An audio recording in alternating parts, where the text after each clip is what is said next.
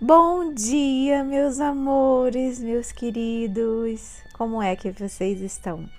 Estão bem, eu espero. E desejo sinceramente.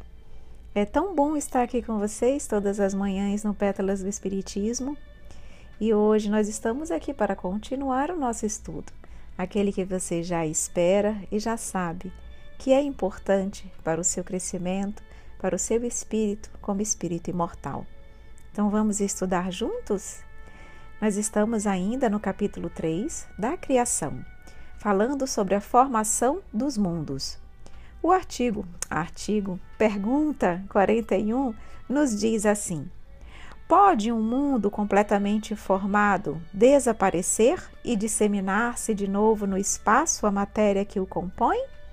Os espíritos nos respondem: sim, Deus renova os mundos como renova os seres vivos. Com essa resposta simples e sucinta, ele nos mostra que nada, absolutamente nada, fica estacionário na natureza.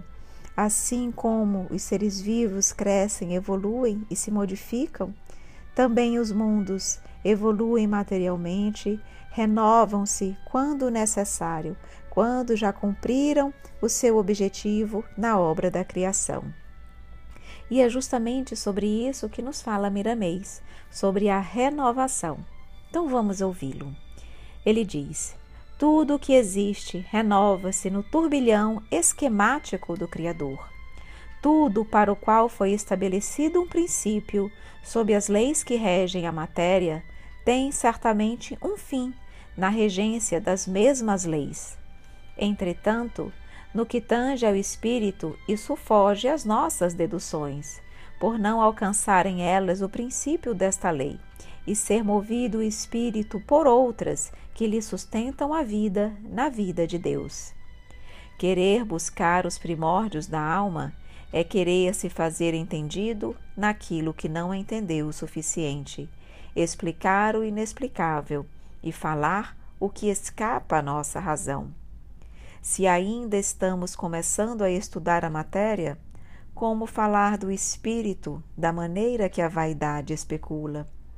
Constitui isso uma grande viagem que apenas estamos iniciando.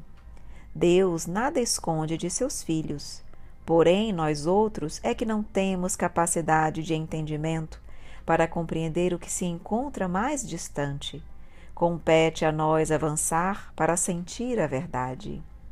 Nada se desfaz, as coisas se renovam e a renovação é o desfazer daquilo que foi feito. O envelhecimento é lei por toda parte e o que não envelhece não pode morrer. O espírito, quando evoluído, quanto mais velho, mais novo fica e esplende uma eterna juventude por dentro.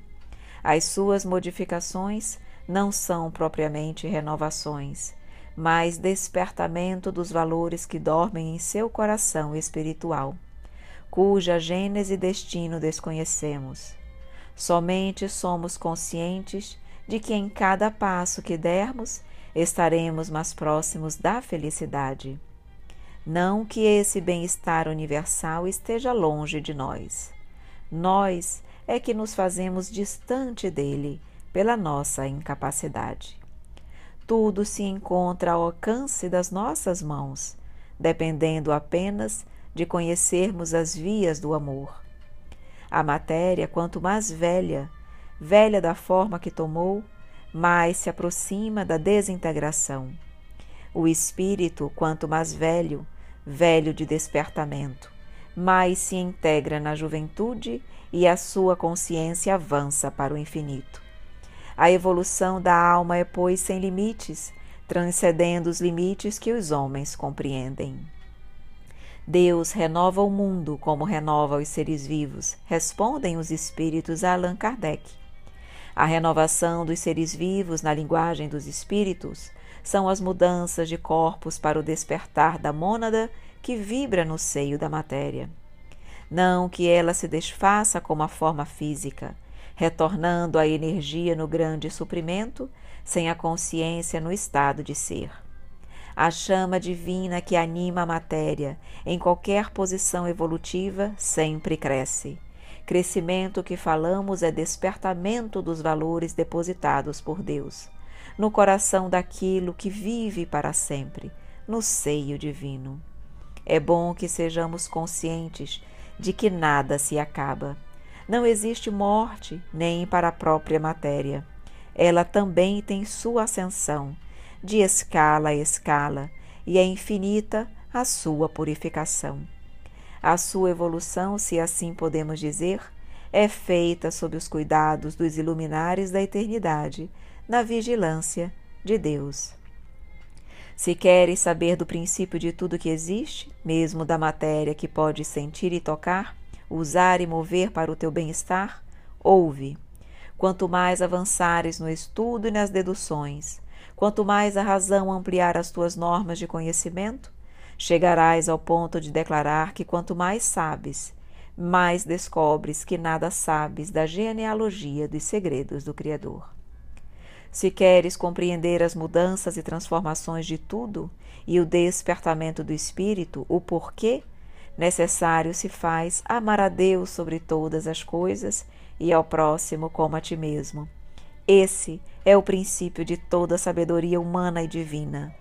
Se não te interessares pelo amor, continuarás no centro da renovação universal e do despertar interior pelas consciências do tempo e do espaço, até que a voz da vida dentro de ti grite pelos canais da dor o basta ao esquecimento das leis. Então passarás a entender pelo sofrimento, pela leitura dinâmica da vida começarás a ter o maior respeito e a melhor vivência com harmonia, por encontrares as sendas do amor verdadeiro pelo agente da agressão. É, meus amigos, aqui ele vem nos mostrar que a renovação ela é necessária. Ela se faz sempre presente, porque o progresso é uma lei de Deus. E aqui ele nos deixa muito claro que se nós não procurarmos nos renovar através da lei do amor, do conhecimento e da vivência dessa lei maravilhosa, precisaremos gritar pelos canais da dor o basta e é isso, nesse momento, através do sofrimento, que conseguiremos realmente aprender a viver em harmonia com a lei divina.